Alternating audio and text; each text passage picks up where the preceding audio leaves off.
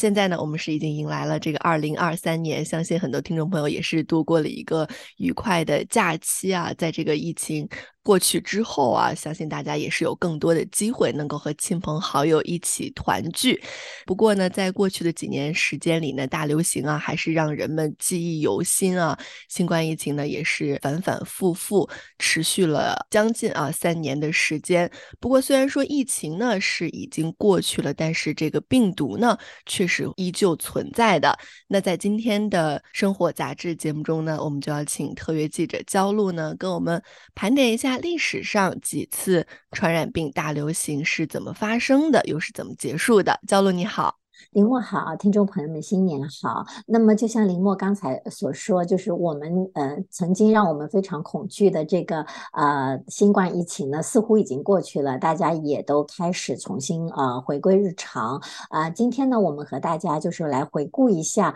呃这个从一九一八年开始的这个西班牙大流感。那其实也是告诉大家，从传染病专家的角度来说呢，就是没有一场流感疫情是可以真正清零的。那么我们唯一能够做到的。就是说，坦然和他们相处啊，那么也是说，呃，尽量的，就是呃，珍惜我们今后的每一天。嗯，没错啊。那么，呃，我们先来看一下这个一九一八年的这个西班牙大流感。那我们 SBS 电台之前的节目也说过，这个大流感其实就是并不是是西班牙这边就是开始的，只是说是因为偶然的一个契机，就把它名字定为西班牙大流感。那么其实呢，这个一九一八年西班牙流感呢，它疫情是开始于一战的这个尾声，但它造成的这个人员损失呢，是远远超过一战的。那么根据世卫组织和美国疾控中心的这个数据。呢，一九一八年到二零年期间呢，这场流感是造成全球是四千万至五千万人死亡的。那么当时的这个感染人数是超过当时全球人口的三分之一。嗯，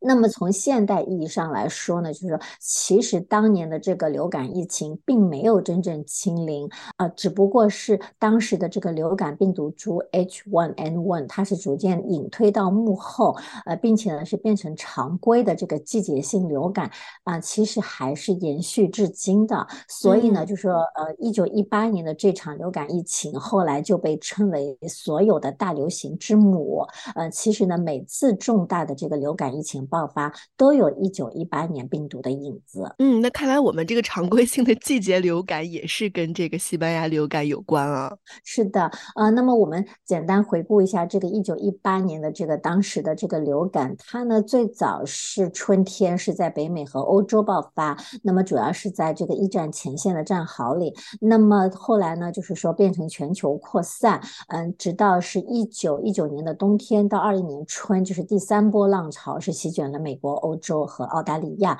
那么在这个第三波浪潮过后呢，其实流感并没有消失。那么我们可以简单的可以讲，就是说在这个全球疫情扩散期间呢，是因为人类对这种病毒产生了这个天然的免疫力，但同时呢。这个毒株本身它也在不断的这个变异进化，呃，出现这个新的毒株，然后呢，它也是杀伤力较之前的这个呃毒株呢更加轻微。那么所以呢，就是说，在这个呃一九一九年、二零年到后来，就是到二一年之后再出现的这个主导毒株呢，就比疫情刚开始的时候的致命性要低得多。所以呢，就是也就是大家会说与季节性流感几乎没有区别。那么也就是说，呃，传染病专家认为。就是过去百余年间的每一次呃流感大流行，包括还有讲到这个禽流感啊、猪流感啊，其实都可以说是一九一八年这个流感病毒的直系后 裔。那么呃，其中就是说还包括二零零九年爆发全球死亡人数呃超过三十万的一个叫做甲型 H1N1 流感，呃，当时它的这个病毒的致命性是最接近一九一八年的这个西班牙大流感的元祖的。那么包括这个说法呢，也是有一。位在《新英格兰医学杂志》上发表论文的一位传染病学家有提到的，所以呢，他也认为今天其实仍然是属于一九一八年流感大流行时代。嗯，那像焦露讲到的啊，我们即使在今天的这个呃流感中，也能找到一九一八年流感病毒的影子。那我们说一九一八年流感病毒时代啊，今天仍然还没有结束。那么传染病大流行。疫情的结束是如何来定义的呢？能不能先跟我们分享一下？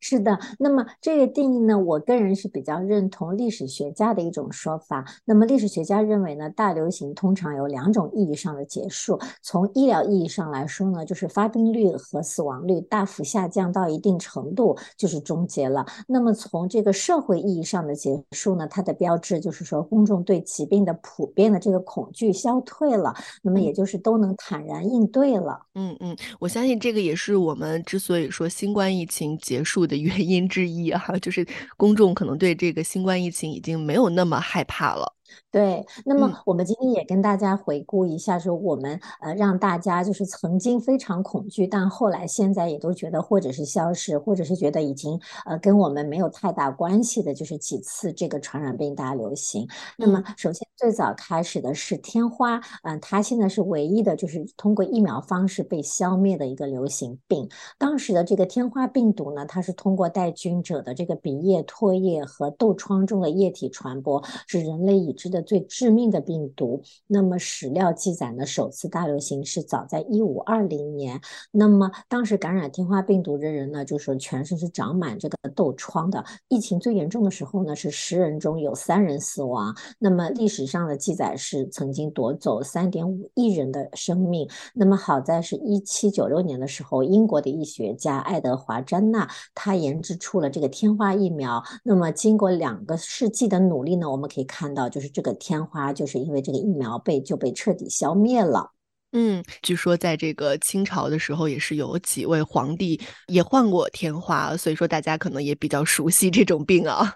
对，那么还有另外一种呢，就是鼠疫。那鼠疫呢，其实至今还是潜伏在我们身边的，但我们大家都会觉得都可以通过很多的方式去预防。那么这个鼠疫呢，是在呃，它是在部分鼠群中传播，它的杀伤力是极大的，曾经是有过这个呃三次的大爆发的。那么呃，在过去两千年里呢，鼠疫也夺走了数亿人的生命。那么我们都知道的，这个一三四六年到一三五三年期间的这个黑死病是被认为是有史以来就是死亡人数最多的一次鼠疫大爆发。那么这个鼠疫呢，它的这种传染病，它主要就是说是鼠疫病菌导致这个病菌呢通过老鼠身上的这个虱子传播。那么人类感染后呢，就是经由呼吸道产生的飞沫。那通过空气啊进行传播，那么它最主要的症状就会导致这个淋巴结肿大。那么现在的这种传染病呢，最后它是如何就是说是啊降低它的这个传播概率？它主要是通过严格隔离、改善卫生条件啊，还有呢就是说还在于就是科学家也了解了这种病毒的一种传播机制。所以说呢，虽然就是属于至今没有绝迹，但是病例极少，并且呢也是可以用抗生素进行治愈。嗯嗯，那除了鼠疫之外啊，我们知道霍乱其实也是一种呃这个流行性的传染病啊。对，那么这个霍乱呢，它的传染的这个途径是通过被病菌污染的这个食物和水传播，所以呢，霍乱也被称为是就是低收入国家的一种地区性的流行病。那么世卫组织的资料显示呢，历史上是发生过七次这个霍乱大流行的。现在呢，其实每年仍然有数以万计的人死于霍乱。目前来看呢，就是呃，只是发达国家的卫生条件比较好，消除了这个霍乱。流行的威胁，但是还是看到许多低收入国家的霍乱呢，也是比较常见的，并且也会经常出现这个流行的疫情，所以我们也可以说，就是说它也是从来没有离开过我们。嗯嗯，那看来这个疫情的流行，也是跟这个国家的发达程度有关。那说到这儿呢，我相信很多听众朋友也会想到这个艾滋病啊，一个很多的非洲国家流行。对，嗯，其实，在一九一八年艾滋病流行是这个大规模爆发的时候呢，有人就称它是一种就是传染病的大流行。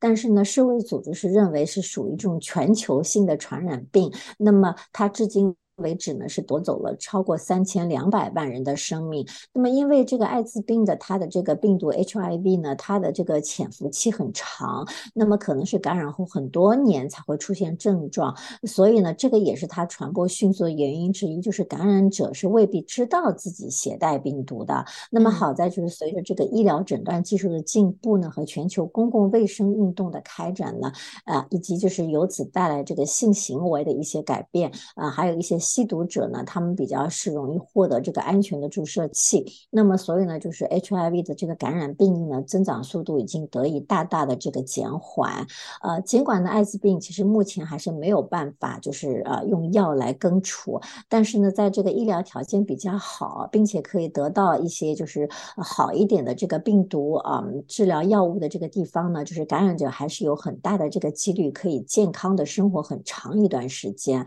那么只是在一些低收入国家，它因为缺乏这个先进的这个医疗条件和药物，那么它的这个死亡的风险呢，也是其实还是挺高的。嗯，所以我们还是要提高对这个艾滋病的重视啊。那再把时间线往前推进一点呢，应该就是呃我们比较熟悉的这个 SARS 和 MERS，这个也是呃我在上中学的时候啊经历过的一次可以说是这个大流行的传染病了。对啊，那么 SARS 呢，就是呃它的正式的名称就是严重急性的呼吸系统综合症。那么这个 MERS 呢，它大家又称它是中东呼吸道综合症。那么这两种病毒登场的时候呢，它其实是二十一世纪了。那么比方说是二零零二到二零零三年是首次这个 SARS 疫情爆发，是八百多人死亡。那么它到二零零三年的七月下旬呢，就是就结束了。那么像这个 MERS 呢，它其实也是呃，就是病死人数是九百多人。那绝大部分呢，它是集中在这个阿拉伯半岛地区。那么这两种就是 SARS 和摩斯呢，其实被被传染病专家就是说为是这两种是最容易被制服的这个冠状病毒。可见它也就是说，呃，发病快，它的结束也比较快。嗯。那事实上，二零一九年冬季出现的这个新冠病毒，就是二零零三年 SARS 病毒的这个变种。那么，但是它的独特之处呢，就是在于，就是新冠病毒它的无症状传播和潜伏期的这个传播程度呢是非常高的，并且呢，它的变异株呢是具有部分的这个免疫的逃逸能力的。那么，虽然就是目前各国呢都通过疫苗来提供的有效的这个免疫保护，呃，让这个住院和死亡风险得到控制，但是。那疫情还是在不断重复，呃，也是在不断出现了这个变异毒株的。嗯嗯，特别是现在这个疫情在中国大规模的传播，也有专家认为，可能在不久的将来，病毒还是会出现变异的毒株。对，那么我们从今天这个对以上几种这个大流行的这个啊传染病的最后的就是呃处理方式，或者是啊最后与人类共存的方式，可以看到呢，这历史上几次重大疫情的结束，那都是多种因素共同作用的结果，包括对疾病传播知识的这个积累，还有呢是公共卫生、医疗保健的宣传，还有就是技术进步以及疫苗和这个治疗方法的这个改进。但是呢，我们也是。要意识到，就是说，嗯，这些曾经肆虐全球的这个病原体呢，它是生生不息的，其实还是至今仍然与人类并存的。那么，我们可以说，尽管疫情的危机过去了啊，但是病毒、病菌和它们导致的这个流行病呢，其实从来没有离开过人间。嗯，没错啊，就像焦露所说的，虽然这个疫情危机过去了，但是最近啊，其实在我身边还是看到了不少人又重新再一次啊，第二次感染了这个新冠病毒，也说明其实这个病毒并没有远离我们啊。那我们也是再次提醒大家啊，还是要做好防护的准备啊，照顾好自己的身体。那今天呢，我们也是非常感谢特约记者焦露啊，为我们盘点了历史上的这几次传染病大流行的发。发生和结束，再次感谢焦露，谢谢，谢谢大家收听。